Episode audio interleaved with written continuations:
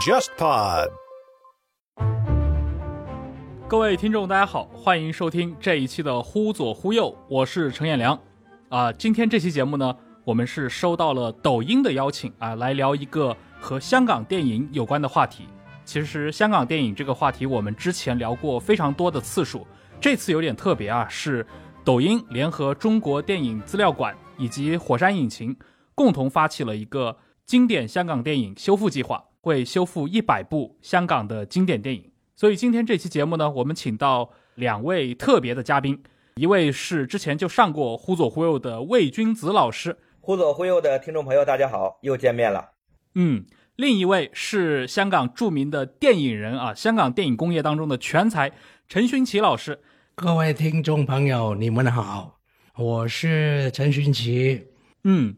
对，因为魏君子之前上过《忽左忽右》，当然那也是有个两年前的事情了。是的，对，两个是作为香港电影迷，当时在节目里面畅谈了我们作为一个内地的香港电影迷的视角眼里的这个香港电影史。而且在那次聊天之后，这个魏君子你的纪录片《这个龙虎舞狮》当时就上线了啊，关注香港的这样的一个武行的这个群体非常精彩啊。通过这个龙虎舞狮的视角来回看黄金时代的香港电影。那今天的主咖嘉宾陈勋奇老师也是我非常喜欢的演员和配乐大师。像你的这些作品，对吧？尤其像呃《败家仔》，还有那个后来在内地拍摄的这个《边城浪子》，我小时候看过非常多的次数。然后提起配乐的话，我想所有的听众啊，这个《东邪西毒》当中的“世事苍茫成云烟”，对吧？这是无数武侠电影爱好者和王家卫影迷心目中的经典。说句题外话，就是我觉得陈导在另一部应该是刘镇伟导演的喜剧片《天下无双》当中的配乐，也是我个人特别喜欢的。就是那部电影是我每年到春节前后我都要拿出来看一部的。而且陈导，您的电影人身份是非常多样，对吧？刚刚也提到了，您被誉为香港电影工业中的全才啊，一个人横跨了导演、编剧、演员、配乐、武打设计，甚至像一些飞车特技啊这样的一些不同的领域。同时，您又是整个这个香港电影黄金时代的一个见证者，非常多的这些关键时刻，您是亲历过的。今天我们这期节目也一定会聊到。呃，我想要不先请这个魏君子老师来给听众们讲讲你眼中的这个陈导。嗯，这个提到陈勋奇老师啊，那是我小时候的偶像啊。有一部戏啊，这个我印象特别深刻，叫《堤防小手》。嗯，他跟洪金宝大哥。我记得当时在录像厅看的是，我是眉飞色舞啊，就没有想到，就拍这种小偷啊，能拍出特别的设计，而且妙趣横生。所以从此呢，就记住那个小胡子嘛。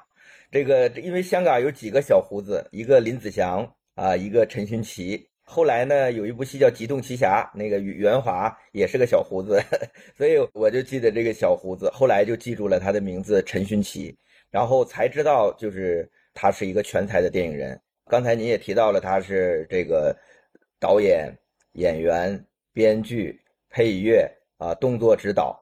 其实他还有一个身份，他是一个电影公司的老板啊。嗯，在八十年代，陈勋奇老师成立的这个永嘉公司啊，跟新艺城一样，都是金公主投资的。因为我为什么要专门提及这个陈勋老师这个身份？这样的话，其实他的格局。他在电影行业，他对待每一个项目，对待每一个岗位，他的高度是不一样的。而且陈勋奇老师十几岁就入行了，以配乐入行，他是经历了香港电影最黄金的年代，就是从七十年代啊邵氏和嘉禾的这个斗法，然后八十年代就是金公主和这个嘉禾和德宝的三足鼎立啊，也是这个陈勋老师重要的参与者和见证者。那到九十年代啊，有王家卫横空出世。陈勋奇其实是王家卫老师的伯乐，待会儿我们要好好的讲一下，也是他帮王家卫完成了这个我们精彩绝艳，到现在我们还回想不绝的《东邪西毒》的配乐啊，一直影响到这个我们更喜欢的一个经典《大话西游》，包括刚才这个提到的这个刘镇伟的《天下无双》，因为我跟陈勋奇老师也是老朋友了，也听他讲过很多关于《天下无双》啊，那个配乐简直是一个。不可能完成的任务，但是陈勋老师全部都做完了，所以我觉得今天啊，我们跟陈勋老师一起聊，呃，香港电影，我觉得太对了，真的很少有这个身份这么多元，参与到这么多这个主创岗位，又有身为电影公司一个负责人的一个这样的一个战略高度，其实是能够让听众我们大家一起来了解一下香港电影那黄金的那风云二十年吧。嗯。刚刚我们其实稍微讲到了一个，就是陈导啊，你的这个电影经历，对吧？刚刚魏君子的说法，这贯穿了整个从六七十年代一直到今天啊，那也是一个距今天已经很遥远的年代了。那已经跟黄梅调的电影是那样的一个时代，马上就要追上粤语残片的时代了。呃，我想我们今天要不就追随。您的这个电影的一个生涯，我们可以来谈谈，好好梳理一下，对吧？从您的视角看到的这个香港电影工业的一个成长的历史，要不您先来说一说，您早年是怎么入行的？就刚刚魏君子也提到，您好像是做了很多年的配乐这一块入行的。其实我第一次做抖音，我已经是有一个主题叫《香港电影音乐梦》，在那边我讲的很清楚的了。后来呢？本来要要继续讲那个，呃，我的一个最佩服的那个导演李汉祥导演，结果呢，我发现魏君子呢已经全讲了，我我我还讲什么呢？不讲了，那那那个就是就是暂时把那个节目呢稍稍。嗯，停一停。您是真是面对面跟他有交流的，您跟邵氏那么多导演都合作过，我这个就真的就是一个旁观者，旁观者清啊。哎，其实我想问一下这个陈勋基老师，您跟李汉祥有专门就是电影的合作吗？他从回邵氏的时候，我就觉得哇，看到他就是个大人物。他第一部戏《大军阀》，嗯，他也看不起我这个小弟。就找那个吴大江帮他做音乐的啊，然后后来呢，我第第一次领教他的就是风月片。哦，帮李导演做风月片的音乐呢，太到位了，他的编导演，所以呢就影响了我发育。这个有陈勋奇老师这个说法的，还有文俊，文俊也是看李汉祥的这个呃风月电影啊，也是没长高。他也这也这样讲，他也这么讲。对，然后李导演真的是一个非常牛，他自己编，然后自己写。他跟我另外一个恩师张彻导演呢，是两个极端来的。张彻导演呢，就让年轻人发挥，你们只喜欢怎么演，他很少去教演员你怎么演戏的，因为他的这点里面就是年轻人。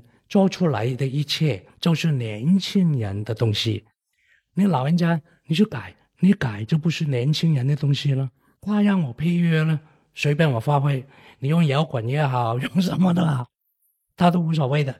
但是说帮李安祥导演做音乐的话，他连一个小小的乐器他都要求，他那个音乐什么时候开始，什么时候结束，哦，这个真的是让我得意不浅。嗯，哎，刚其实陈导已经说到了早期的这个配乐，对吧？用张彻导演和这个李翰祥导演做个例子，你刚说到，其实张彻导演是能够让您作为配乐的在电影当中去施展才华的。你说这个，我就想起来啊，我好几年前我去看，当时应该是七二年张彻导演拍的那个《水浒传》，呃，那部电影的整个的开场用了很多电子乐，所以我当时在看的时候，我就觉得 哇，就觉得很难想象，这七十年代的一个。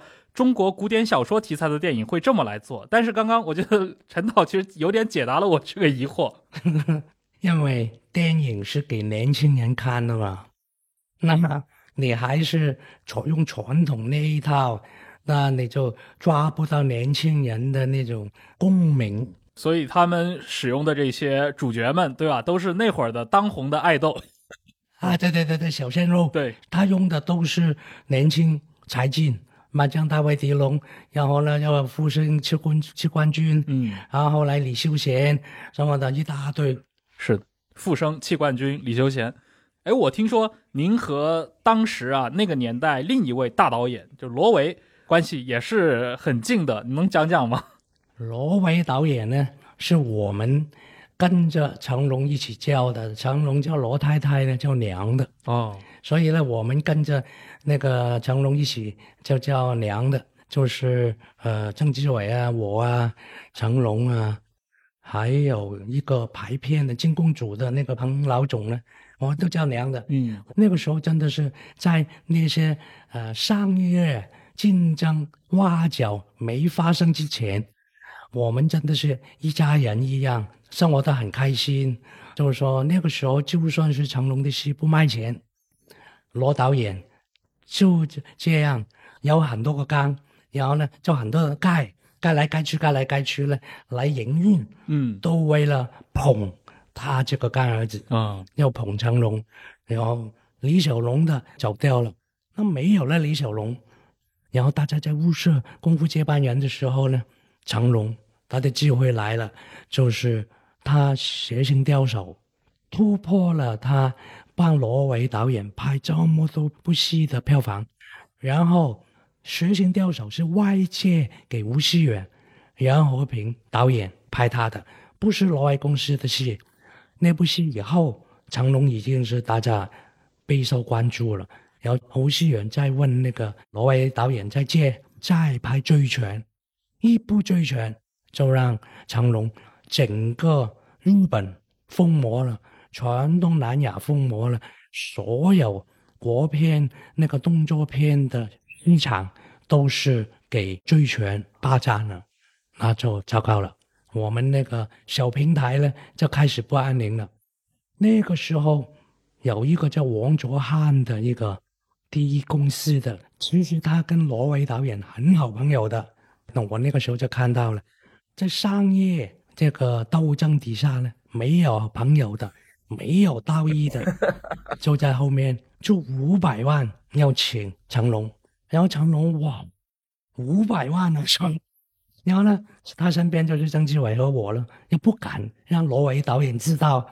然后邵氏呢，那邵逸夫呢就用劳斯莱斯在飞机场接台湾回来的成龙，然后接上那个劳斯莱斯，然后去邵氏谈那个片约。邵氏经过了李小龙的那个吃亏了以后呢，他也不管那个公司有多少人会有问题了。邵氏出两百万请成龙一部戏不简单呢。后来呢，嘉豪公司知道大家都在抢，他应该是第一次给成龙的一个机票，应该也是两百万嗯定金。成龙拿着那个机票啊，他自己都是讲了，睡着都在笑的。后来嘉豪公司真的是大手笔，四百万，而且一千我欠你三部，三部是一千两百万。一千两百万，还有可以先给你八百万。那从那个时候，我经过就是兄弟之间的那些叮叮当当呢，我就立志要做导演，不做配乐。为什么呢？因为呢，曾志伟呢就说：“喂，王卓涵那边好啊，我们自己成立公司，然后呢，我导演，你演，然后呢，我们就可以这么说了。”那成龙说：“那 Frankie 呢？”志伟说：“配乐咯，配乐，配乐算什么呢？对呀、后期的嘛。对呀、所以呢，我就知道了，配乐在当年来讲，虽然我已经是雄霸了整个电影圈的配乐岗位了，但是我就知道，原来你是一个小角色。经过那一次，我就举脚赞成他是签约嘉豪公司的。为什么呢？因为嘉豪公司有李小龙的电影做了前面的铺垫，你现在搭着便车，在一个好的发行公司，变成是另外一条龙，是吧？嗯，你的前途肯定无可限量的，所以才有了很多中间有黑道、白道啊、王宇啊、张全啊一大堆人。成龙他不敢留在香港，就飞了去美国。然后呢，就是中间呢发生过有一次，成龙就给强制的带他去钻石山那个建成片场那边一个红布景，要拍一个片头。以前的功夫片都流行片头呢，就打一套什麼拳法。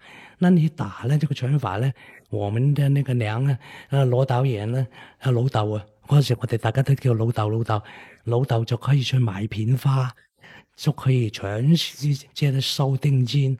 那部電影的名字好像叫醒拳啊，嗯，就是醒過來的醒，醉拳醉醉拳完了就醒拳。啊，对对，后来就醒拳，醒拳呢就只拍了，就是一个片头，然后就没拍了。后来成龙就去了美国，然后就就拍《杀手豪》啊，拍拍那些。所以呢，电影圈的恩恩怨怨呢，我是一提起来呢，我就很厌恶。我是觉得电影圈应该是大家提拔新人，然后我们自己的有的才华呢，就自己尽量的去发挥出来。嗯，陈勋奇老师刚才讲了，就是做配乐，其实邵氏的配乐一年四十部，他包揽的，对吧？就是然后这都算了，还跑去外边还要给王宇啊，给什么那那些都去做配乐。香港那个年代，基本上我觉得三分之二都是陈勋奇老师配乐的，所以配乐他已经大满贯了。然后就是说的啊，看到成龙，看到曾志伟，你看曾志伟，他就小小一个舞狮啊，他就看到成龙，他就萌生了做导演的这个欲望。后来他就去拍《最佳拍档》去了嘛，对不对？呃，当然他是在罗维的支持下，先拍那个《踢馆》呐，《贼脏》啊。然后陈勋奇老师就觉得配乐不能做了，要做演员，做导演。他做演员厉害的，我想为什么我想说这个做演员不不能忽略这点这个点。第他第一部戏是成龙的公司支持的，做男主角，陈勋奇老师要讲哇。第二部戏洪金宝的公司支持的。败家仔哇！第一部成龙，第二部洪金宝，一个男一，一个男二哦，这个好厉害！这个陈军老师要讲讲。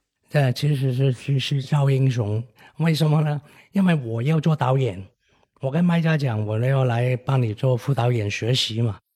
然后成龙知道了以后，他说：“你先做演员啦。”我说：“我又不够高，又不够帅。”他说：“哎，那你错了，你看我的鼻子这么大。”眼睛这么小，洪金宝身材水桶一样，你比我们好看的多了。然后你还是尖沙咀杀手，这说的我呢啊鸡皮疙瘩的。然后然后好好，我尝试一下吧。结果呢就签约了嘉禾公司两部戏，第一部戏呢叫《妈宝闯八关》，我是男一号，那个米雪的妹妹呢雪梨做女主角的。然后做了第一部戏以后。啊，那些影评人呢都觉得，哎，喜剧里面居然有一个小胡子能够抓到一群女粉丝哦，啊，就说爱情喜剧有接班人了。结果呢，我呢就嘉禾公司马上给我很多剧本，我就一个就觉得不好，了，我也觉得不好，三个觉得不好。何冠昌那个时候啊，那个新人敢推我们的剧本。那个陈勋奇其实他对我熟的不得了了，到有一天，洪金宝导演呢就叫他的那个呃管家婆呢，那个陈佩华一个啊女制片人也是很厉害的，就来找我，洪导演想你演他这部戏，我说好，我跟他也是好朋友，但我就奇怪，我问他佩华姐，为什么导演跟我这么 friend 呢？他不跟我讲呢？他们认为你是男一号，他找你是演反一号。他怕你你不演呢，他那面子是吗？我说当然演了，我从来没想过我可以演反一号的嘛。嗯，而且他知道我学跆拳道，知道我学那个龙形拳，知道我学那个白眉拳，他就已经知道怎么设置那个小黄爷的功夫的风格了。嗯，败家子就变成是我的一个启蒙作品呢，其实是因为。第一部的男一号根本你什么都不懂，怎么拍场景，怎么拍打？因为那个时候涛涛，元彪说：“那 Frankie 这样拍拍拍拍拍。”哎，我说这样不顺手哦。我说这样是不是好一点点？他只能说你去刘冠伟那个摄影机那边，我打给你看一下。原来导演用了一个七五镜头，然后腰下面都看不到了。哦，我明白了。所以呢。就变成是一步一步的这样明白了镜头的运用，然后武打的设计怎么样去发挥那个呃利用环境来突出演员的那种功力，是必胜受用。在那部《八家子》里面，嗯，那部电影我的印象特别深啊，因为你在里面。这个主角男一号元彪，对吧？演的是一个败家仔，但其实里面的反派就是陈导演的那个小王爷，其实也是一个败家仔。对，所以呢，那个时候大家都说，呃，不演反派。所以从我那部戏开始，我就常常劝那些年轻人，反一号是最吃香的，因为所有的正派的一号、二号、三号都是针对着那个反派，反派解决了，电影也完结了，所以是最好的角色。到那个呃，王家卫，我帮他做前期策划的一代宗师，你看那个张晋反派，他的戏比谁都突出。对，嗯，而且魏君子你提到对吧？你之前特别有印象，地方小手，地方小手。对，其实这个地方小手啊，就是陈勋奇老师由演员到导演中间呢，他做老板了。做老板，我很想知道这个为什么是选择金公主？因为我记得啊，曾志伟讲过。他说他也跟那个雷老板谈过的，只不过呢，他谈的是雷觉华呀。结果雷觉华谈完了之后，雷觉华就突然过世了。他说：“哦，他说本来就应该是我一个，没有新一城的。”他说：“但但是后来他那个就黄。”您您当时是跟谁谈的？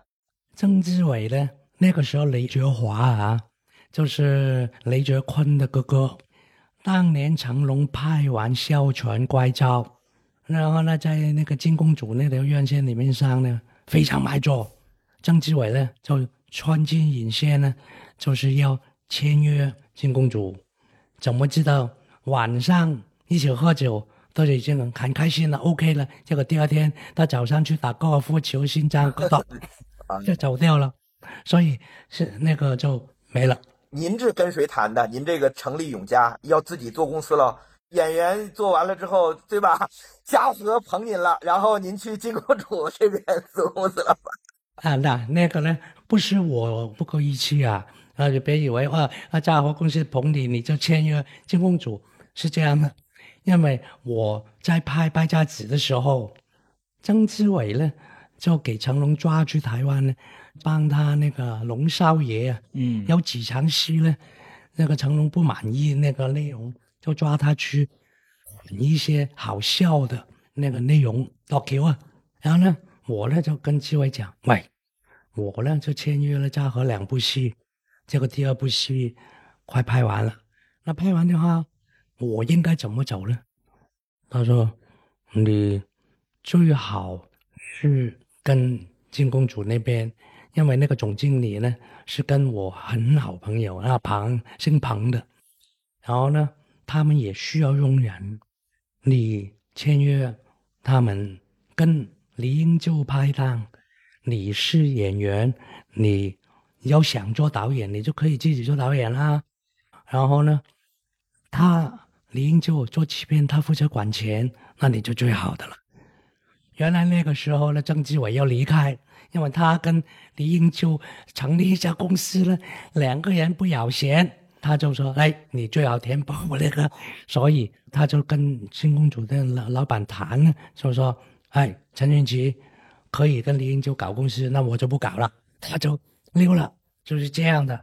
那我跟李英就那边谈，要好朋友啊，真的是我就一谈钱我是头晕的，所以我就 OK 了，先把拍什么戏再讲了。然后就我败家子那个时候是剃了头的嘛。剃了头了以后要拍什么戏呢？想来想去，轻装戏是很花钱的。然后要是需要，因为我是一个比较现代的人，我的粉丝都是比较很年轻啊，比较现代啊，所以我就说拍现代戏。那现代戏，香港那个时候警匪片都不是非常有把握的，因为已经呃宠坏了观众。是喜欢看喜剧的啊，所以呢，我第一个要拍什么戏呢？喜剧就跑不了了，那动作又跑不了了，那我就跟洪导演讲，导演缺不缺钱？然后他说你想干什么？我说金公主那边啊支持我搞公司，你帮我拍创业做。我那你想我做什么？我说你做演员、做导演、做编剧、做武术指导，全都是你了。那你做什么？我就出品人咯，啊，然后那个时候我就抓到王炳耀，夺命剪刀脚，剪刀脚，因为我第一部《妈宝闯八关》也是王炳耀写的嘛，嗯，败家子也是王炳耀接手的嘛，所以呢，我就说，喂，王炳耀，帮我弄一个剧本。王炳耀呢，他的天才在哪里呢？你要告诉他题材，然后呢，告诉他什么呢？他就用他的表现方法，很缺德的表现方法，就好笑了。因为越缺德呢，就越出乎意料之外。然后想了很多，我都不喜欢。后来呢，我就跟李英就讲，喂，我看了一部戏片，男主角叫 James Coben。偷飞龙呢？他跟李小龙学功夫的。结果呢，我看了那部电电影要以后，我就跟洪导演讲：“我说导演，我们演扒手。”洪导演说：“扒手。”我问李英教练就说：“不行，男主角怎么可以反面人物呢？”我说：“为什么叫反面人物？扒手小偷偷人家钱包，你就应该是给警察抓，你就不能做男主角啊？”我说你那个太古板了，然后呢，我先不管那个李英秋，我跟洪导演讲，洪导演，我们这样做扒手行不行？行，非常行 啊！就跟王炳耀讲，我们构思一个故事大纲出来，就是演扒手。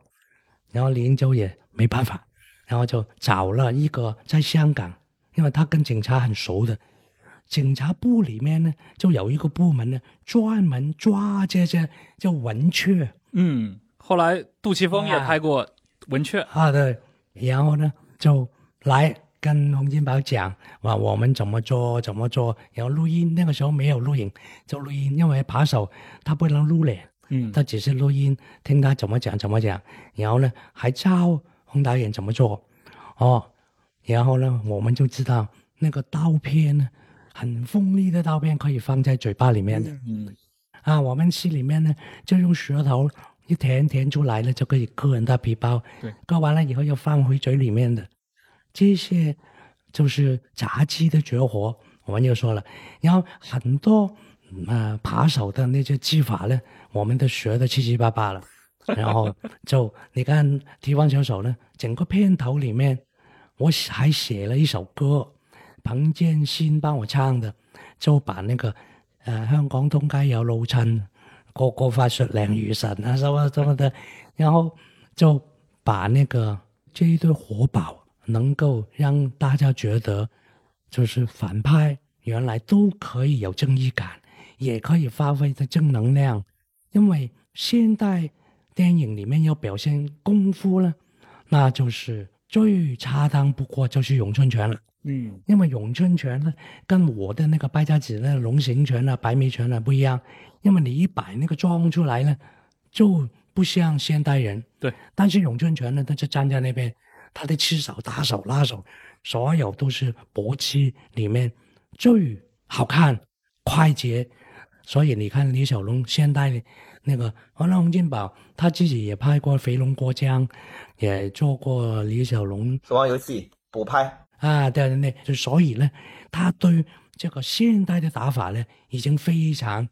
驾轻就熟的，所以地方小手的成功不是没有原因的。第一就是题材的突破，第二就是男一号形象上面的突破，然后武打方面的比较现代简单，观众一看说服力够。嗯，还有一个插曲讲啊，那个地方小手上映的时候呢，吴宇森。嘉禾公司有一部戏是许冠英跟冯翠凡演的《摩登天使》。嗯，摩登天使啊，嗯，对。然后邵氏有一部戏叫《贼抽车》，江龙导演的小卒抽车什么的，结果都给我们打的。两部戏，我的创业作就是这天时地利人和，就这样。还有再讲一个，本来那部戏。还有一场动作戏呢，要拍的，但是没时间了。那个发行公司说：“你再不那个来了，赶不及复活节的档期了，那那就不拍了。不拍，我跟洪金宝他们在平台那边给人家追杀。到后来，我们怎么从那个天桥跳下那个卡车，怎么逃脱啊？中间有一些戏呢是没拍的，观众根本。”看不出来，就是你走运的时候啊，你怎么样都行的。你不走运了以后呢，你拍的作品怎么好？就好像成龙多用心拍那个龙少爷，在香港碰到那个追杀拍档，嗯就给打死了。他躲在嘉禾公司的后山，哭哭啊，因为他付出了很多很多的心血拍出来的，但是给人家一部最佳拍档，因为潮流变了，大家都希望看新的东西，就好像现在我们国内市场居然碟中谍七会给几部国片打死，这个就是因为潮流是变了，观众的口味变了。你不顺应潮流的话呢，晚也拍几个亿啊，一样死。是，就是那个时期，就是您和那个林英旧对吧，一起来做这个永嘉影业。这个时期刚说了，这个开山之作，地方小手啊，他这个取得的这种成功开门红啊，是。那后来的话，其实有另一位香港电影的很重要的人物啊，就是那个李修贤阿 Sir 对吧？李 Sir，他好像他做导演也是在您公司这边。哎，这个大家都讲一下吧。李修贤呢，就我拍第一部永嘉公司第二部片子的时候，我拍《家人有约》。嗯我拍《家人有约》呢，哎，他在马路上看到我，呃，让我拍下雨的景，我跟邵芳芳的戏，然后他就，哎，我我我我我就想起这个人，我就跟李英就讲，喂，李秀贤好像是离开了邵氏，找他谈一下，永嘉公司需要用人，我们要大展拳脚的时候，结果呢就跟他谈，然后呢他就来答应帮我们做导演拍戏。帮我们第一部戏就是拍《摩登衙门》，《摩登衙门》呢是一部警匪喜剧，郑则仕啊、廖伟雄啊、冯翠凡啊啊一大堆人演的。那部戏完了以后呢，不过不失呢也啊赚了点钱，然后呢他就继续要写剧本呢，就拍一部戏叫《公仆》。为什么要讲这部戏呢？本来他那个角色男一号呢是梁家仁。男二号还是那个金马影帝那个艾迪，因为那个时候李修贤已经不红了嘛，就好像现在你找哎陈勋奇，呃你做男一号，人家说啊陈勋奇不红了，你敢找他演男一号就一样。但是演员他有一个心理，就是说呢，信心的问题了。那结果我们跟梁家人签了约啊，在开机之前。突然间来找那个林英就，哎，那个我想自己做男一号，那个梁家人演不出我要的味道。林英就说，因为梁家人那个时候红，那你换男主角的话，外父认不认？不认的话，不不是很麻烦。那个林英就不答应，不然李秀妍来找我。演员我当然是明白演员的心理，那我就跟那个李英就讲，我说啦。既然有信心之导之演的话呢，给他一个机会，只要我跟他定了一个制作费，风险最低的，行不行？啊，李英洲那个时候都听我的，我就跟李秀贤讲，嗯，OK 了，你千万别超过一百六十万。当年八五八六左右，他答应我了，一百六十万把它拍完，最后呢就超了十几万。那也无所谓了，反正就是能够 OK。结果呢，我发行台湾的时候呢，其实《摩登衙门》呢也是我的片子带着去卖的。嗯，因为还是喜剧，都 OK。怎么知道呢？公婆人家那个发行商一看啊，这么严肃一部戏，怎么卖啊？那个时候香港片全都是喜剧来的，你不是喜剧，哪怕你周润发，哪怕你万梓良。都不行的，结果呢？怎么办呢？打水漂，我自己扛的责任的嘛。那我就找到一个好朋友，当年《中国时报》的一个周刊叫《时报周刊》，那个编辑，他姓华的那个老朋友，那个华景祥，就那个朋友呢，我说喂，那个华兄，我有一部电影，我想参加金马奖，你帮我看一看有没有这个机会。结果 OK，我请他从台湾飞过来香港看那个戏，一看完了有好戏，非常好，李修言演得好，故事也打动了我。这样吧，我帮你弄入围就 OK 了。金马奖提名。我说 OK，结果果然等了两个礼拜，好消息来了，果然入围金马奖最佳男主角、金马奖最佳电影、金马奖最佳导演，哇，提名三个大奖。嘉禾公司有《神港奇兵》，嗯，麦当雄也是那个最佳导演，但是呢，因为演员都是大圈仔，所以呢 没有评委男主角了 啊，对，点男主角了。哦，那一年新一城呢就不干了，就跟金马奖，今年的金马奖的那个节目了，你们自己搞定了，我们不参加。金马奖他们糟了，喂，陈云吉，你们永嘉公司提名三个大奖，你们帮我负责十二分钟的节目行不行？我说行，对我来讲真的是没有什么不行的。我说 OK，因为拍胸脯，结果呢，我就跟大家讲，哎，我设计一个歌剧啊，就把公仆那个故事浓缩在舞台里面表演。艾迪，你就做那个警察，因为你也不会唱歌，你也不会跳舞。然后我就说，那李秀贤，我安排你一个人，就是做男主角出来开枪，把那个小孩子打死。你不用唱歌，我来唱就行了。结果他说，Frankie，我那天要穿 tuxedo，要坐在那边等着领奖。我去你的！我从头到尾这个功夫我帮你帮的这么样，你居然跟我讲穿拿晚礼服坐在那边要等拿奖，结果 OK 没关系，我就自己一个人看去找王詹帮我填词，嗯一首慢歌是徐小凤的《随想曲》，然后那个快歌是张国荣的《Monica》。嗯我就这两首一快一慢的，王詹帮我填词的，普通话的啊。结果呢，我当天晚上就在舞台上面又唱又跳，结果公布了拿奖了，果然他就拿了一个最佳男主角，我们就去夜宵了。他拉着我在旁边，我以为他谢谢我，原来不是 Frankie，啊能不能以公司的名义捐一笔钱，捐给那些警察的那个家属啊？我说你没有奖金啊，你最佳男主角有奖金的吗？他说啊，这个是公司的荣誉，公司来的嘛。后来你说我怎么跟公司开口呢？结结结果最后我就跟发行公司讲，我说发行公司我说来，那个将来在我们那个片车站里面扣就可以了。那个发行公司都觉得看不过眼，就觉得有点太过了。然后最后我们也没捐，那个时间就过了。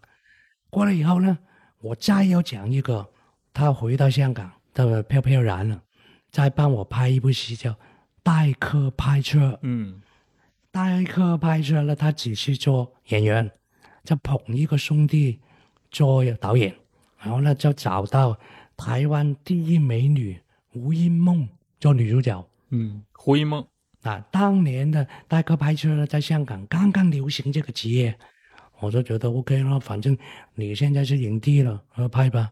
结果那部戏，他完全就没有去用心去那边，结果那部戏拍了两百多万，就完全赔了两百多万。然后呢，他身边的有两个兄弟，一个王忠，一个南乃才，这三件啥呢？一起帮我签了新的约了，要拍三部戏。他们之前在邵氏是三剑侠，对，结果呢，王忠过来，喂，Frankie，我觉得他现在已经是胜利冲昏头脑，他现在已经是大哥，我不能再跟大哥合作，要我解约。我自己心里面都一股气了，我说 OK 解约吧，那奶茶也解约，那些他只有他一个人，一个人呢，代课白春雨死掉了以后，他急了，哎兄弟我有一个新的题材，我说你讲吧，公仆啊，拍公仆二啊，不是不是不是，我要拍皇家饭。我说讲什么的？把讲那个打劫那个劫款车，然后怎么样怎么样怎么样，剧本都还没写好，就只有分场。哎，我一听，事实上是真的不错的。我就你是影帝，哇！我说这次谁导演呢？我自己做导演。然后谁演啊？我自己来演。他怕自己再死了，所以呢就自导自演。黄家范，那那部戏呢就帮我赚回来，大概拍出赔的两百多万，才赚了三百万。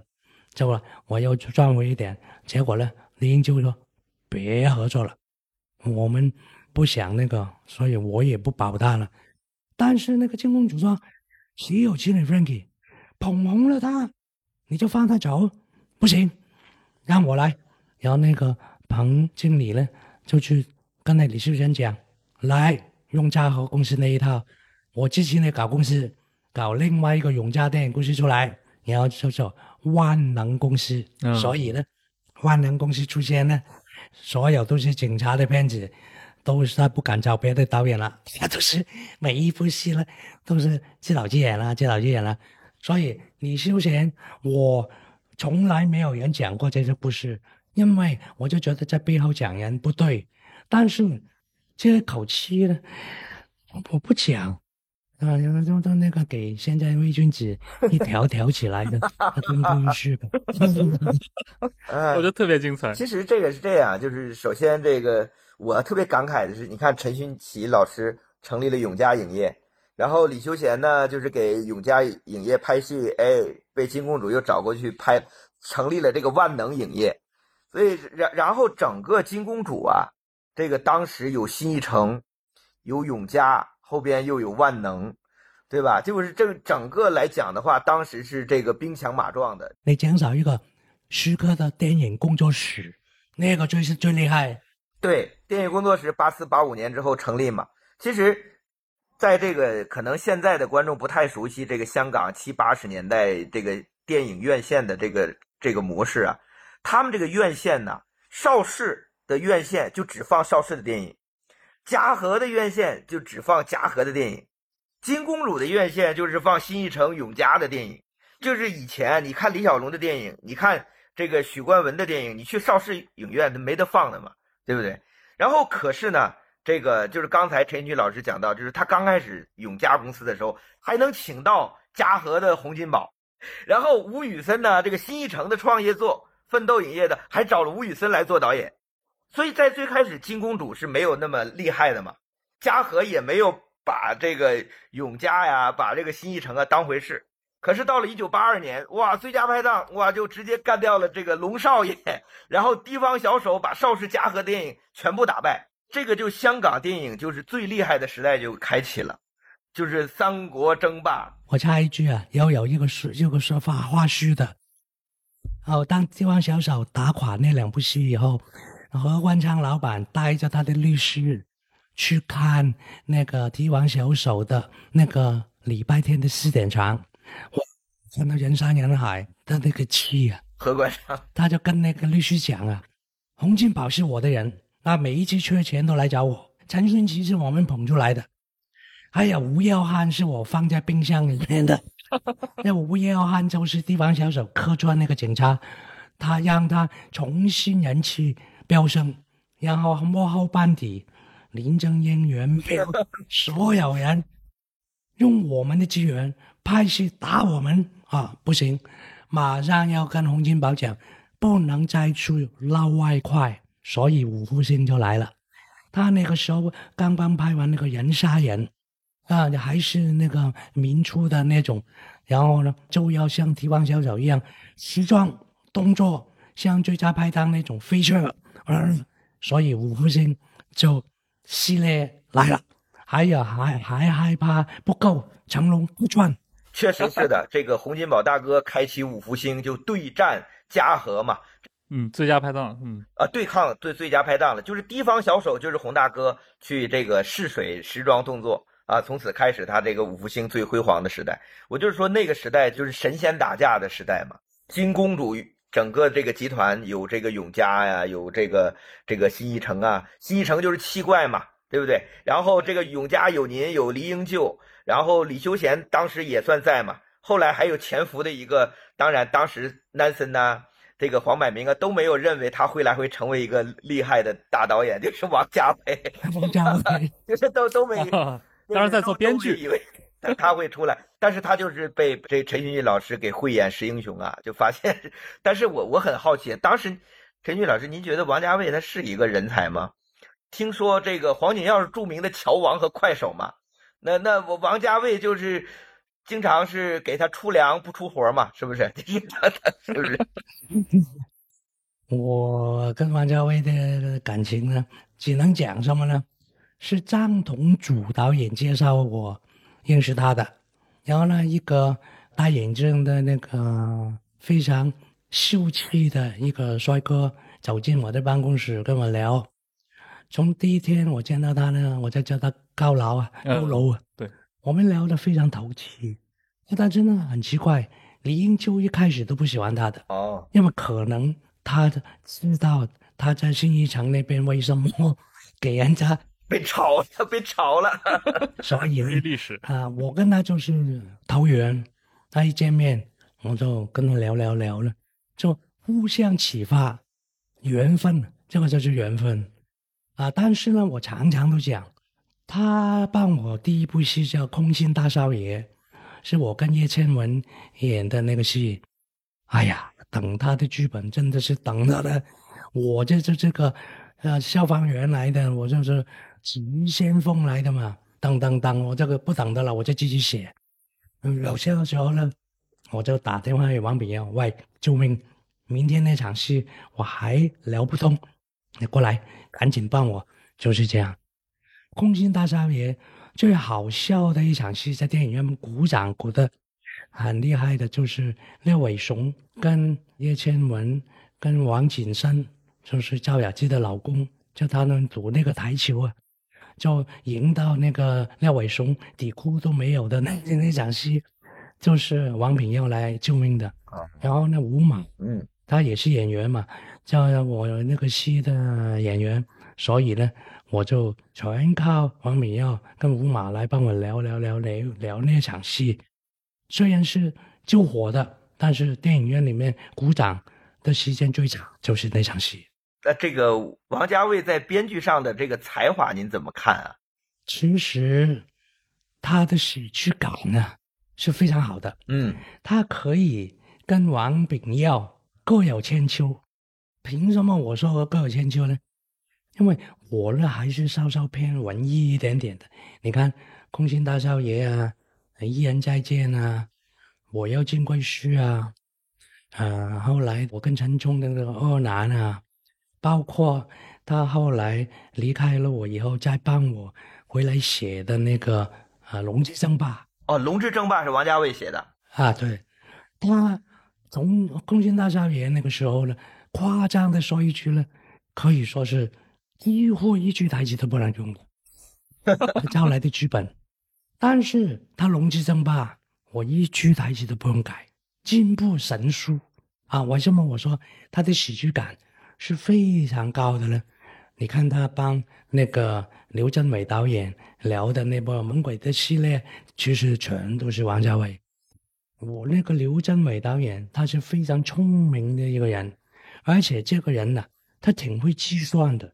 就是他拍戏啊，他的笑料啊什么呢？都用计算的那种方法来那个的，我为什么会知道呢？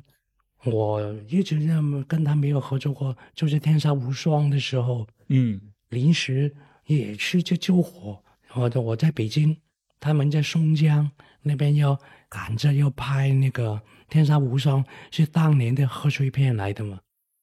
我去到那边，我问王家卫有什么火救呢？你们马上就要公映的了。戏也快拍完了，他说：“对，就是戏快拍完了，我才想到，觉得这个戏呢，应该用黄梅调来做这个戏的那个音乐，那个就有特色了。”我说：“你神经病！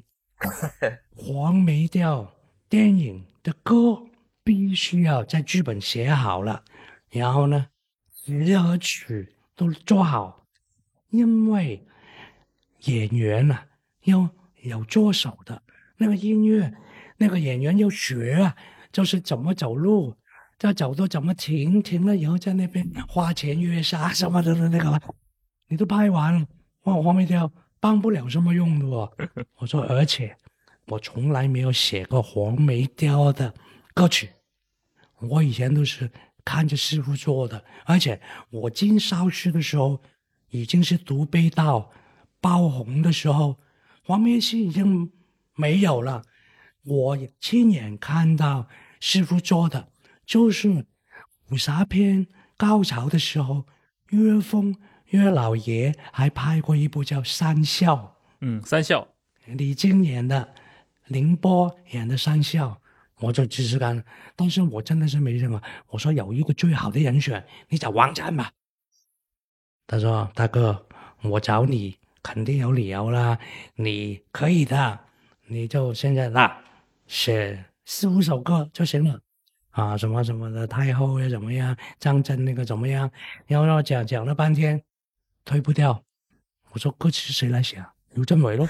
我 我原来刘镇伟，我就回北京，在我饭店那边呢，我就慢慢想想想，所有东西都是回忆，要回忆，然后就把几首歌写好，写好交给他。我还有太后潘迪华跟张震的那那些吵架的戏啊。还有一段非常缠绵的王王菲跟梁朝伟的戏啊，是一共写了五首歌的。后来因为片子太长了，他就只能是用现在用的那个。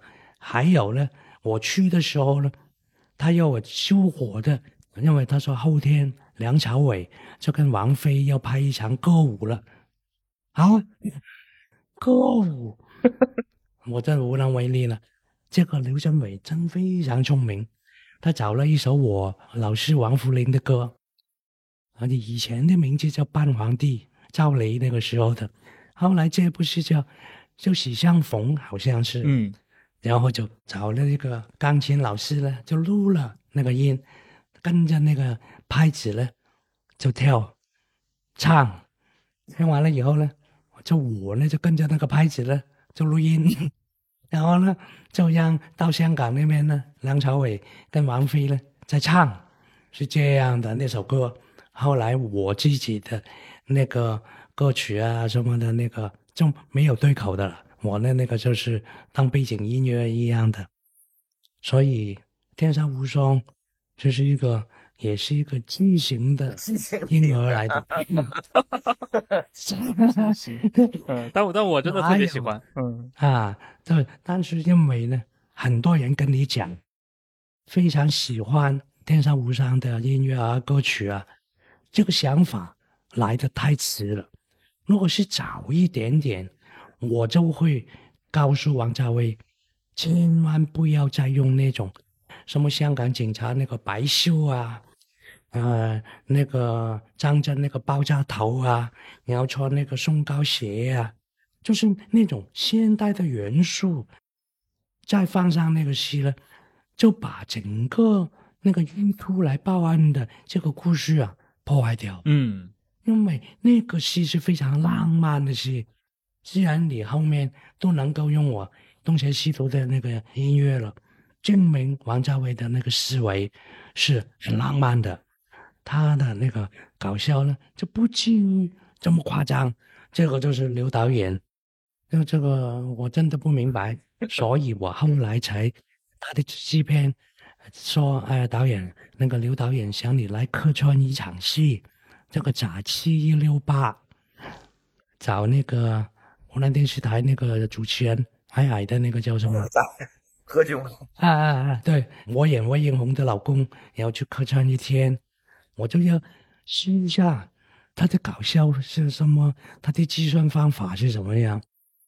所以每一个剧组啊，都有很多观众不知道的那种吐槽料的。嗯，是。哎，你刚说到这一点，我其实挺同意的。就是包括我自己作为观众看电影，也会觉得那个像《天文下无双》，它这种一个古装浪漫的元素当中，突然有一个无厘头的这些桥段，在当时可能。你放在院线上啊，它可能能吸引一部分观众，但今天如果把它当成一个经典电影来看的话，那部分其实是有一点突兀的，其实可以把它去掉。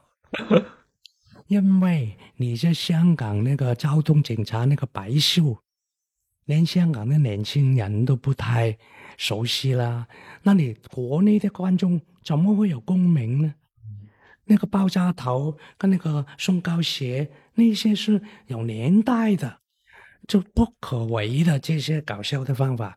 所以王家卫，我跟他的沟通，我们就有时候夸张呢，就夸张在剧情里面。譬如我小狐仙，我可以搞人兽恋，是吧？我爱上一个小狐狸。说起来，这个小狐仙，我不知道小狐仙有没有修复啊？我就是因为这个王大导设计了一场戏，我是觉得非常好的考验爱情的戏，就是说今天我喜欢啊、一个美女，然后这个美女呢，因为多多少少都跟外表有关啊，是吧？但是狐仙就要考验我，如果我不是这个外表，我变成这个扫大街的大妈，你会喜欢我吗？我说会，会了，马上就来一个试验，我就找到当年香港一个很好戏的那个老演员叫陈丽萍，阿姨阿萍姨，就让我呢，那狐仙呢就借了他那个外壳，让我亲他，然后我亲，要不亲亲要不亲，在电影院那些女粉丝啊，别别别，最后嘣，我一亲上去，那些女粉丝尖叫啊！好了，从此我的粉丝里面就掉了 百分之八十的女粉丝跑掉了，所以这个要要谢谢那个王导。小狐仙，对，这应该是那个倪淑君跟你一起啊对对，嗯后来王导呢，他也呃有补，他的那个老天爷叫他补偿的，就是我帮他做音乐，因为我帮他的电影做电乐，就是那个音乐，又抓回来一大批的那个音乐粉，嗯，这算是回书吧。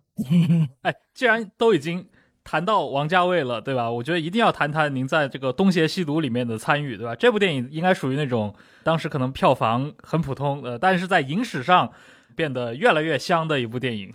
那个也是空前绝后的一个作品啊。当年首映礼的时候呢，啊，一演演完，大家个嘉宾都礼貌的鼓掌嘛。鼓掌，有一个人一拍我的肩膊，我一看谁呢？呃，东升，嗯，大哥，你的音乐很好。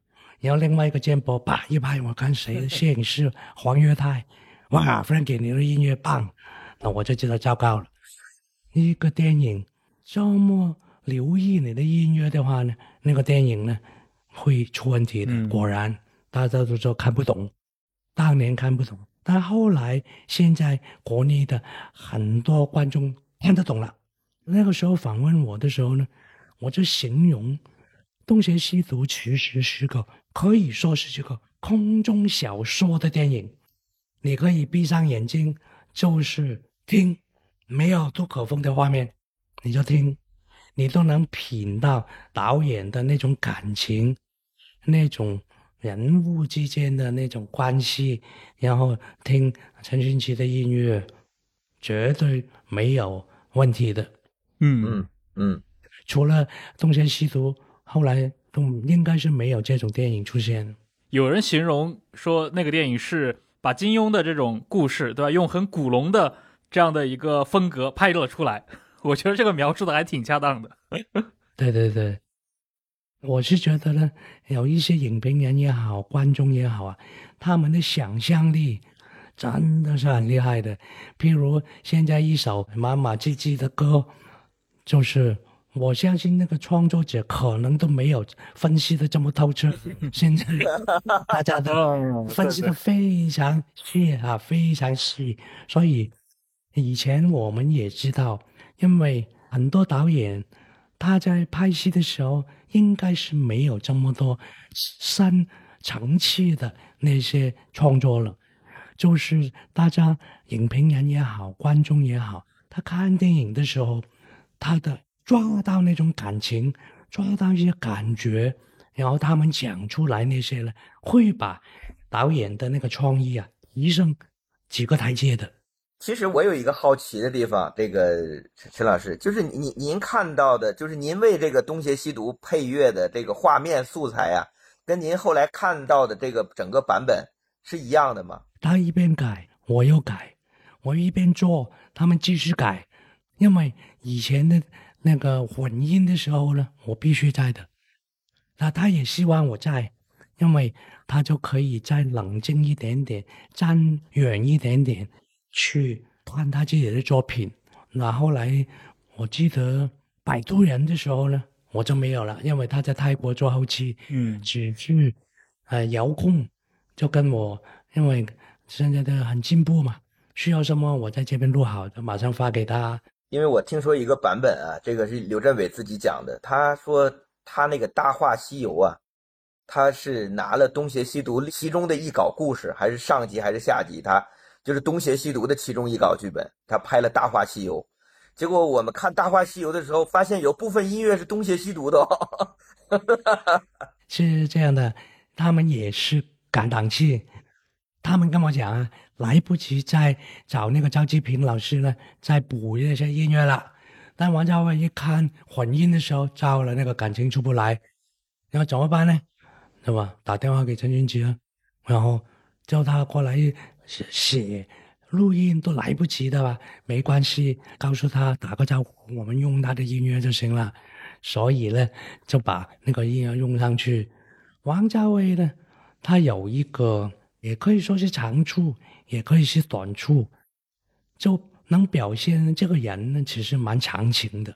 他不喜欢的东西呢，你有机会给他，他肯定呢就用他的办法换掉。换掉。嗯举个例，在第一稿的那个东邪西毒里面呢，呃，刘嘉玲抱着那个马来来来那边，嗯、就是继位的时候呢，我的音乐呢就是有节奏的，就好像啊，就是有韵律的那种 嗯啊。结果他说啊，大哥，这个太丰满了，我不需要这个味道。我说没时间改，没时间改，他真的是没时间改，那没办法。到修复版，哦，这个修复版，修复版的时候呢，现在有时间了，大哥，把那个 rhythm 拿掉他，一直记得。然后拿了以后还不够，再拿再拿。其实这个吹的都动效的乐器，当然其实他对，嗯因为我们是创作人呢，你写出来的作品呢，就不太喜欢人家去改动你的嘛。但是呢，当一个新作品那个重新修复版的时候，那你又不妨听人家的。结果呢，啊对的，因为我的那个呢音乐强了，非常有啥事的那个境界，所以呢，他之前呢就很不不那个的啊。修复版呢还有一个，因为九四年的版本呢，我的张曼玉看海的时候呢，我有那个吉他，喵喵喵，他说：“哎，大哥，为什么有鸟叫？”我说：“那个是海鸥。” 我说：“增加那个距离感，很远。”你说对不对？他说：“嗯，好。”好了，隔了几十年了，他玩修复版的时候。因为他找马友友的那个管弦乐队呢，全部重做一个那个管弦乐版本的嘛。但后来呢，就觉得呢，啊，陈俊基说的对哦，没有了灵气，是可以感觉上是有气派的，但是没有灵气，知道吧？大哥，你来搞定他。幸亏他叫那个马友友他们呢，跟我的调也一样，节奏一样。所以呢，我就能够把所有鬼开出来，然后我重新做一个 remix，哦，做好了以后呢，他一看，喂喂喂喂喂，哦，你那个鸟叫没有了哦啊？我在听啊，对，嗯，有一鬼没猜出来，他记得 就是那个吉他喵喵喵没出来。你看这个人，他就很艺术了，这个就真真的是艺术。这很处女座。嗯又说回那个那个呃，《天沙无双》，《天沙无双》呢有一段戏是王菲逃出宫，结果那条音乐呢，我这时候觉得节奏很轻快的，等等等。他一听的时候，会不会太现代啊？我说绝对不现代，非常好。哦，能用了。用了以后呢，某一些场面以后呢，这个能不能再试那个出工呢？我说可以啊。他说就用就用这个就用，结果另外一场戏呢，喂，还是用这个，然后他说，喂，大哥。我就觉得这条音乐是万能的，放在所有场面都好，他就是这副人。所以呢，你在包括那个不是《大话西游》呃，用了我东邪西毒音乐，好像在《摆渡人》后面也有一段戏就用了我这个音乐。我说你太滥用了吧？不是不用，好用。他。有时候就是这样的，对对对对。你可以看到这二十多年，对吧？这个《东邪西毒》九四年这个版本跟后来的终极版当中的这种变化，其实也可以体现出这种电影工作者、这导演和导演之间这种个性或者风格的一个 一个区别。嗯，我觉得还是挺能说明问题的。而且到九十年代，其实可以看到整个的香港电影啊，包括像陈导，对吧？你经历的这个。前面说到的嘛，这些时代的一些变动，呃，你前面也提到了这个《飞鹰计划》这部电影，这应该是成家班的当时的最后一部戏，能讲讲《飞鹰计划》的故事吗？这应该是九一年的电影，对吧？《飞鹰计划》是因为我后来又重新再签了嘉豪公司两部戏，啊，两部戏呢，其中一部叫《灭火群雄》，嗯。是成龙要拍的一个消防员的戏，然后呢，他说里面有一个角色呢，你来演最好的。我就想，糟糕了，我这么瘦，怎么演那个消防员呢？所以我答应他签了约以后呢，我就每天去健身房两个小时，就把自己练的呢，一脱衣服呢非常好看的那那种。另外呢，我就帮他写一个剧本。叫《西域雄狮》，就讲几个清朝的打内高手呢，去到西部美国西部的故事。后来拍了《上海正午》，对，所以呢，这个就是故事啦。西域雄狮是我起的名字，因为成龙演龙，什么飞龙，什么都演的很多了。我说，他问我。什么西域雄狮呢？我说西域，就是我们描写美国西部叫西域。雄狮为什么雄狮呢？因为你差点因为语言不通，你差点做了印第安人的女婿，带着那个印第安人那个王。你看你像不像一头狮子呀？哦，那说 OK。结果因为他的计划很多，不知道。怎么样？他让那个别人知道了，然后那个人家也去拍了，也用了这个名字，也是去西部和那个一个故事，那所以他生气的不得了。然后这花絮应该魏俊子已经全讲过了，这些啊，不再讲。徐克和李连杰的这个黄飞鸿系列之《西域雄狮》，那因为我签了嘉豪公司两部戏嘛，所以呢。他就喂 Frankie，因为我们每天晚上都是一起吃饭，吃完饭了以后就去他呃魏和公司那边就看剧本啊什么什么的那个。结果那天晚上呢，他就说：“哎，我告诉你我这部戏的故事啊。”然后就把整个飞鹰计划跟我讲讲讲讲讲，因为他是龙兄虎弟的续集来的，《Arm of God》的续集，就亚洲飞鹰这个性格的延续。我听完了以后，喂，大哥，我回去睡觉了。哎，你不能回去睡觉，明天我开机了，你来帮我拍。哦，我就这样进去开始接手帮他拍《飞鹰计划》，然后到了现场，哇，我整个沙漠的摩洛哥那个酒店搭了出来，三层的酒店，嗯，多大手笔啊！刮风都刮不走的，香港有刮台风的，嗯，多坚固啊！然后那场戏，从我第一天进组帮他去拍剧本，我一看，喂，这个剧本不行。他拿那个笔，那个大卡卡，我怎么样？聊一边聊一边拍了。然后呢，我就先个摄摄影师布光，嗯，布完那个光，然后我就聊聊聊聊聊，然后就都是我现场。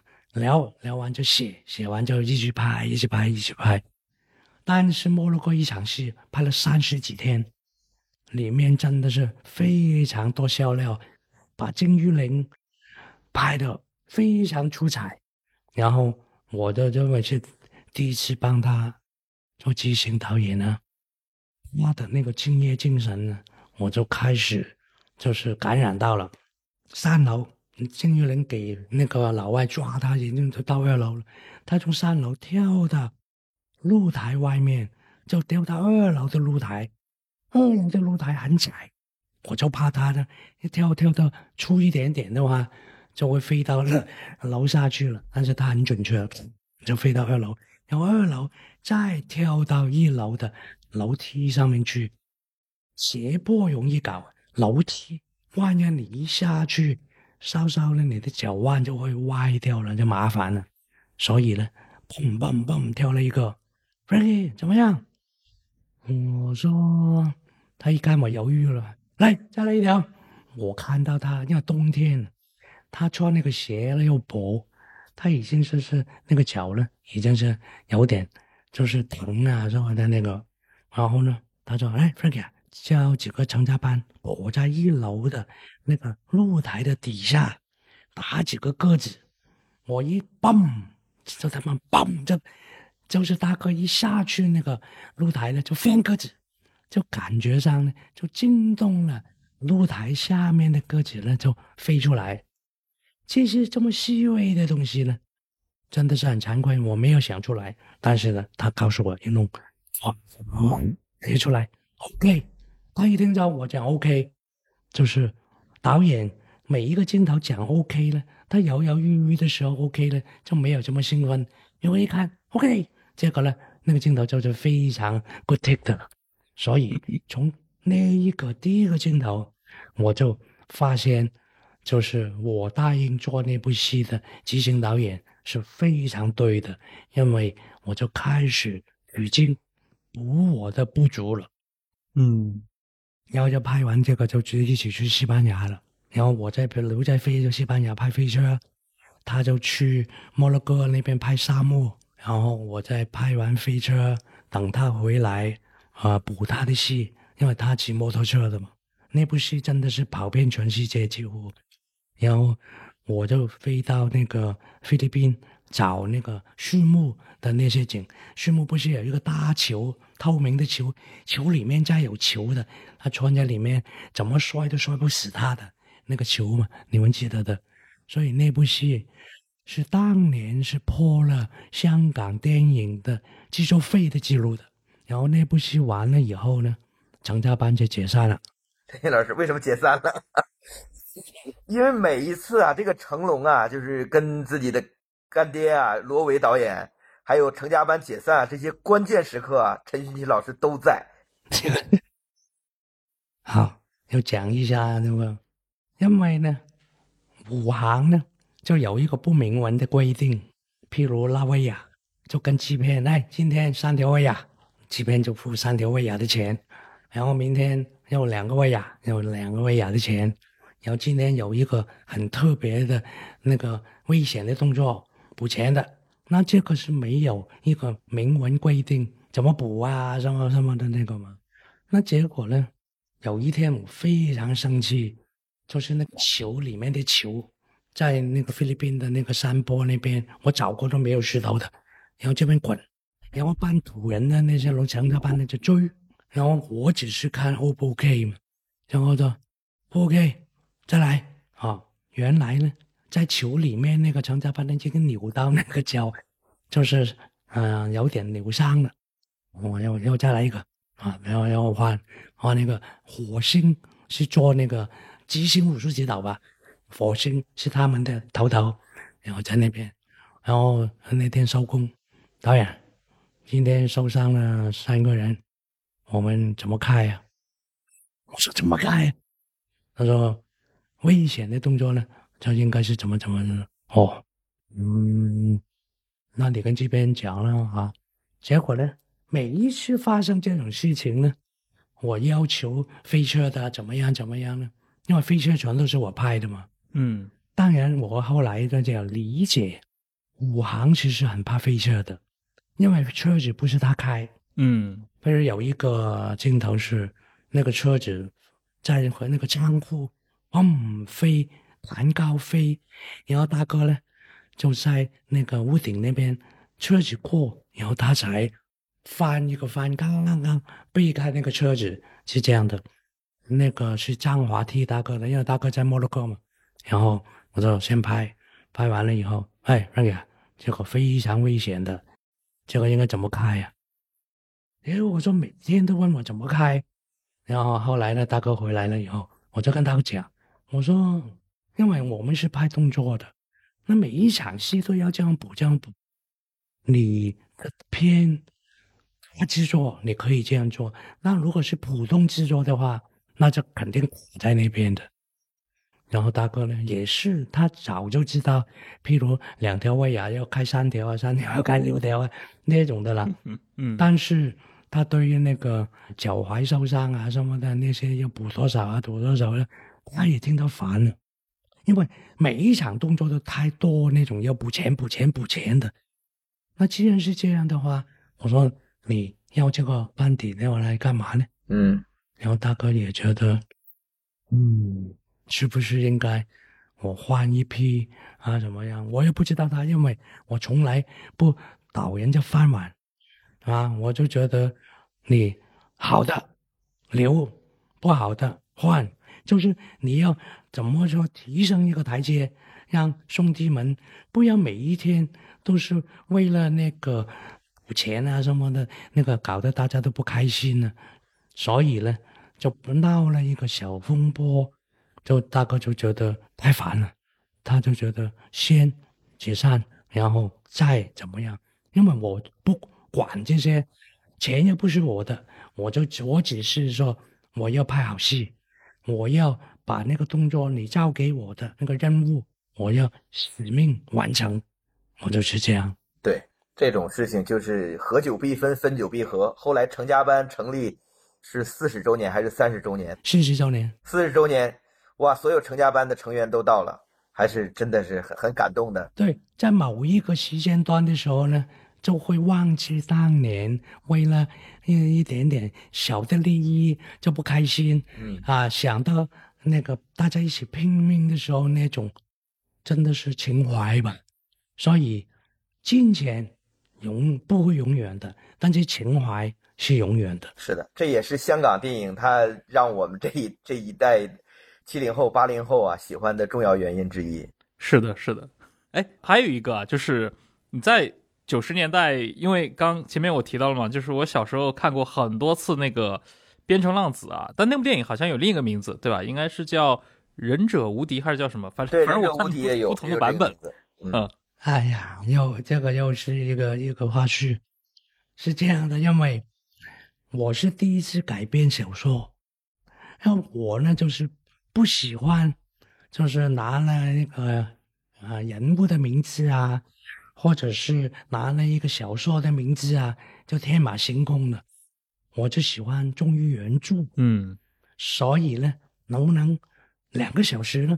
因为从来没有人就是尝试港片是两个小时的。对，我说如果是一个好作品的话，能尝试一下吧，因为呃那个剧情里面呢很难取舍嗯啊。结果呢，我就拍拍拍拍拍拍，拍完了，果然两个小时 OK 的片子呢，应该大概不到三个小时，新公主呢就教训我了。你看你超支，超支是因为你拍的太长，然后你要我一天做几场？香港是一个礼拜，礼拜六、礼拜天呢，它中间还有早上早场十点半、十二点半、两点半，本来是五点半，但是差一场四点钟场，然后就七点半、九点半，在那个十一点半。那四点钟那一场人最多的就是那一场，怎么办？剪到最多给你九十五分钟，我真的哭了，怎么剪呢？就是都都都不能不剪啊！他妈老板要你剪，好了，剪剪剪剪剪，剪完出来，那超支怎么办呢？因为那个合伙人是台湾龙翔公司，嗯，龙翔我，怎么面对黄英祥老板呢？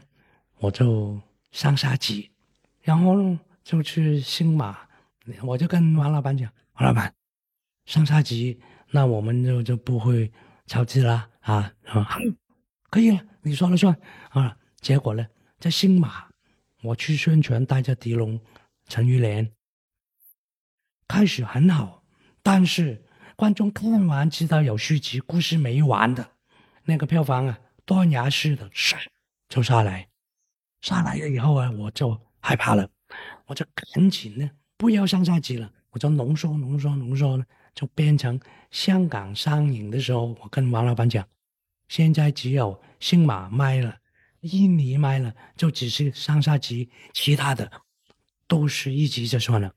那王老板也是，你做主了，你做主，OK。结果呢，台湾口碑也可以，那个就是变成浪子了。嗯哎呀，韩国票房也不错哦。那个中介人呢就来，陈导演，能不能马上拍一个《变成浪子二》啊？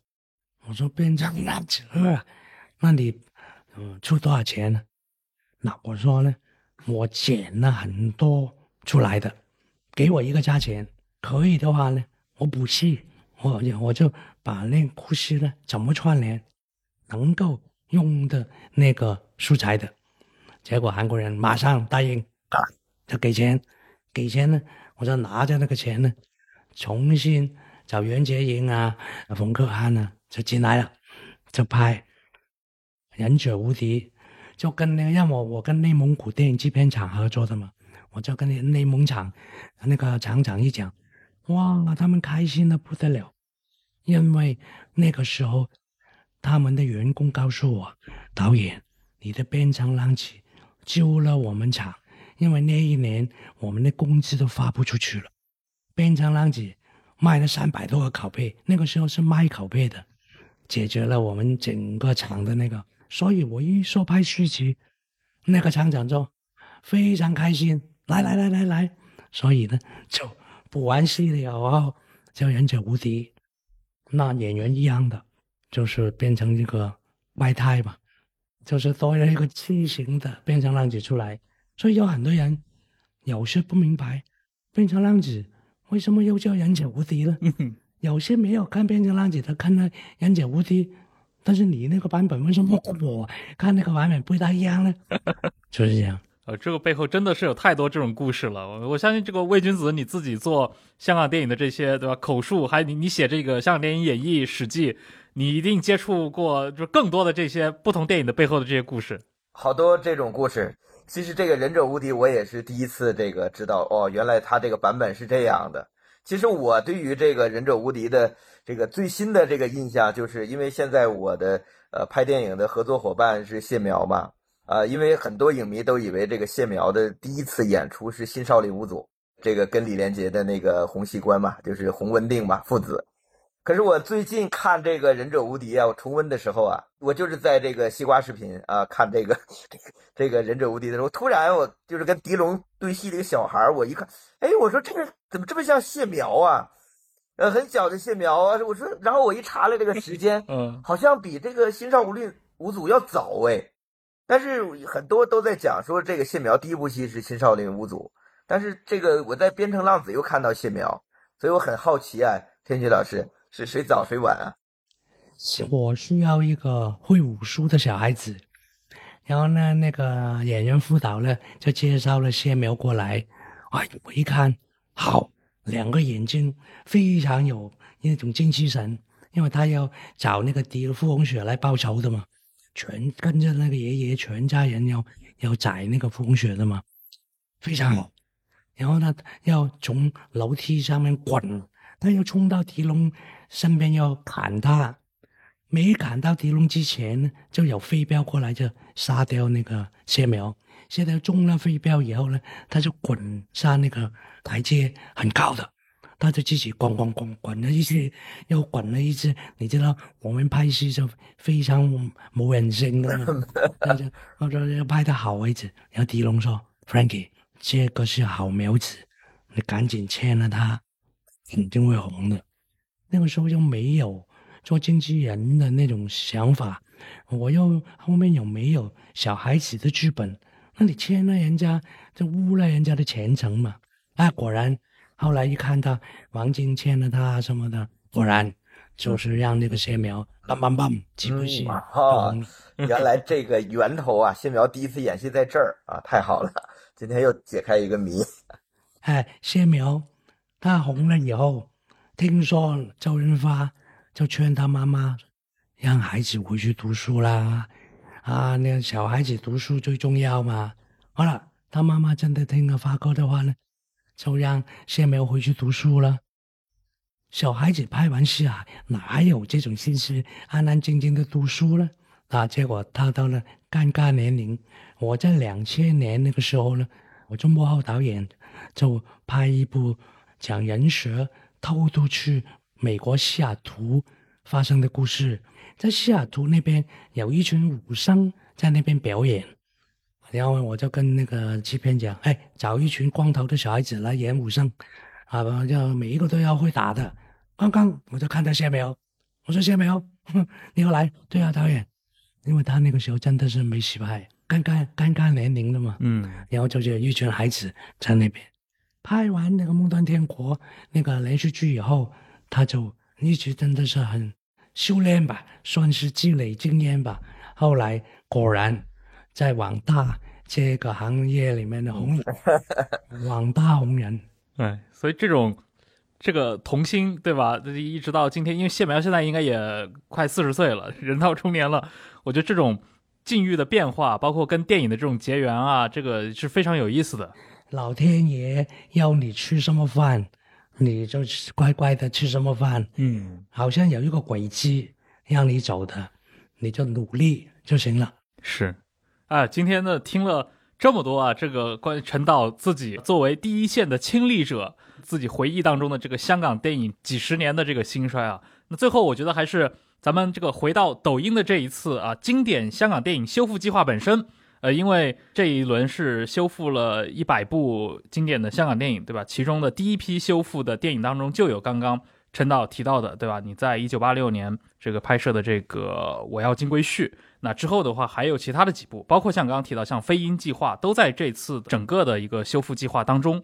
呃，而且我印象中啊，就华语电影的这种重映或者说修复的这个潮流，也是始于这个王家卫的《东邪西毒》那次零九年的那个终极版，而且当时因为是有那个纪念张国荣先生的这样的一个口号，所以当时在院线里面其实也取得了一个不错的票房成绩。而且好像这几年也有过，比如说其他的一些电影公司修复过陈导的前面的一些作品，像刚提到的《败家仔》，还有像那个赞先生与找钱华。赵建华，嗯，对对对，之前应该是那个 Arrow Video，就是那个剑影公司，应该也修复过。这个我不知道，那个陈导能谈一谈吗？最早的时候修复最多的就是电影，因为他买了邵氏片库里面八百多部电影，因为那八百多部电影的底片呢，都是受到那个时间的问题啊，受到那个潮湿保养的问题啊，所以呢就要电脑修复，修复了很长时间。这样子也是因为科技的进步，所以观众才有那个眼福，可以再细细品味以前一些前辈的作品。然后呢，我也佩为什么说私底下我蛮佩服这个王家卫呢？其实《东邪西毒》当年九四年那个时候呢，听说法国那边没买的，到后来呢，那个王大导在法国那边越来越红了。那当地的发行商呢，就帮他再买这个《东邪西毒》来发行。然后他跟我讲呢，就是我那个时候是十二生肖看景在法国，然后他说：“哎，大哥，回来那个我要做一个管弦乐的版本。”我说：“为什么呢？因为法国那边当年没发行，现在要重新发行。那我是觉得很多老板呢就会呢把那个钱呢。”代代平安的了，哎，谢谢了。但是他没有，他就把那个钱全拿出来，反而都是杜可风的画面的修复啊。然后九四年这个电影是单声道的嘛，他又变成是那个 surround 的那个那还回立体声。然后呢，当年他可能没钱，呃，经济不允许，那后来他现在法国人给钱给他了，他就顺道呢，就圆自己的一个梦，就是用管弦乐团来演奏整个东邪西毒的音乐。结果后来就发现，现实和他的那个想法呢，多多少少不太一样，因为他不懂音乐呢，就不知道整个管弦乐团呢。你没有那个现代感的那种元素在里面的话呢，年轻人听起来呢就会很沉闷、很沉重。但是经过东邪西毒，经过画面的修复、音乐的重新那个 remix 做过，然后呢那个整体的一个重新包装过，就变成一部两千年的一个新的作品。所以我是。非常支持他的做法，钱你放在口袋里面，跟放在那个作品重新变成一个很有看头的一个作品，这个是金钱都买不到的机会来的。尤其像这次修复的这个电影，对吧？它的这个时间年限，我看了一下那个表单，对吧？这一百部基本都是在一九七零年代到一九九零年代之间，对吧？这二十年当中。其实就是魏君子，对吧？你当年在这个录像厅里面，你这一代人看港片的呃那些电影，对吧？但是在那个特殊的时期，对吧？那个年代由于这个时代的特殊性嘛，就是那个时期香港的这些电影其实没有很全面的在中国的内地得到过供应啊，所以才会有这么多是通过 DVD 或者盗版碟，对吧？或者录像厅来看到的，而且记忆中这些电影都很模糊、昏暗、不清晰。那我觉得修复对于影迷来说也是一个提供更高清的版本，对吧？我我想请魏君子你谈一谈你自己的一个想法。其实关于这个修复版啊，我觉得对于影迷来讲就是一件一个盛事，因为对我来讲，这个修复有两波，第一波就是刚才陈云基老师讲的这个天映的这个修复港片计划啊，因为因为这个必必须要提的，因为我我们经历过录像厅时代。包括我们在电影院去看港片，我们成为影迷之后，对于香港电影邵氏的部分是空白的。如果没有这个天映的港片修复计划，其实我们是没有办法领略李汉祥啊、张彻导演他们的这个魅力的。因为我们在录像厅时代根本那个时代就没有邵氏电影，有邵氏电影好像因为他自己的版权原因，呃，因因为由于古早的原因，我们根本在九十年代的录像厅看不到邵氏。所以两千年天映的修复计划一出。我们就是完全是成规模的啊，成批量的去购买，然后我们去欣赏。这样的话，系统的把香港电影那个时代的知识或者是观影经验我们补足。这个对我们来讲是一个非常重要的一个观影的一个经验。然后第二一个就是《东邪西毒》的这个那时候叫终极版啊，我记得还是光线发行啊，当时规模特别大，而且这个《东邪西毒》的这个发行啊，又导致了后来的一些港片也开始做修复的公映版。我记得《东邪西毒》之后，声势最大的修复是吴思远公司的这个《新龙门客栈》，他重新做了一个修复，而且这个修复很有意思啊！我可以这因为每次修复来讲啊，我觉得都会发现一些细节。这个《新龙门客栈》的修复，第一点，呃，当然它的画面比之前要肯定是把所有那些呃缺的东西啊，就就是旧的东西啊做修补。它有两点最最有趣的，第一个是配音。啊，这个配音作为我作为影迷来讲，我不是很满意的啊，因为我还是 就是人不如新，衣不如旧嘛，对吧？就是肯定还是喜欢这个旧的这个声音。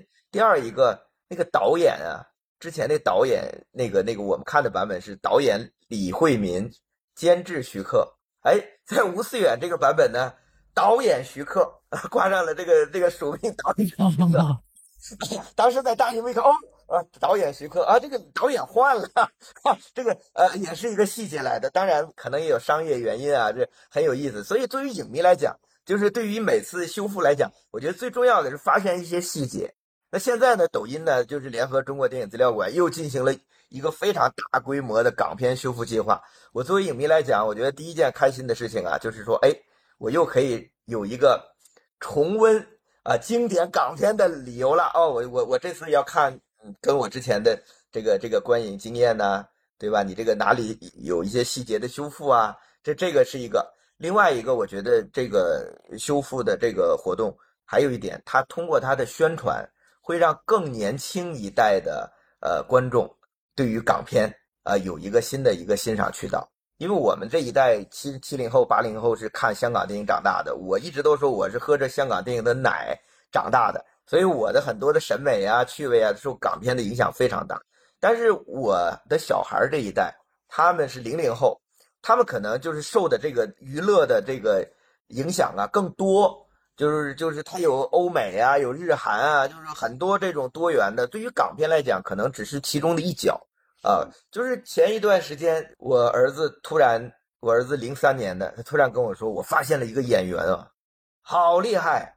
我觉得他不用演，他就就有非常大的魅力。我说谁呀？我说他是中国演员，谁呀？香港演员，谁呀？周润发。哇！我说你你刚刚知道周润发这个演员哇？他，然后我说那你看的什么呀？你看的是《英雄本色》啊，《喋血双雄》啊，还是什么？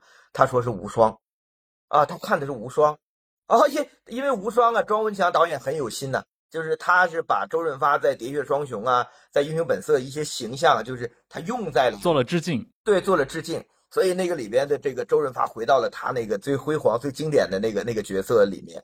然后我儿子说：“哇，这个演员怎么这么厉害，这么有魅力，又又怎么样？”我说：“哇，我说你真的应该去看看《喋血双雄》，去看看这个这个周润发在最盛年的时候是什么样的一个神采，那个整个香港电影都在发光啊。”但你光跟他讲也没有用啊！我希望这次港片修复计划通过宣传，让他们注意到这个经典的港片、经典的演员啊，很多像陈欣剧老师这样哇厉害的这个影人，让他们知道哇，香港电影很辉煌，我们可以去多去学习。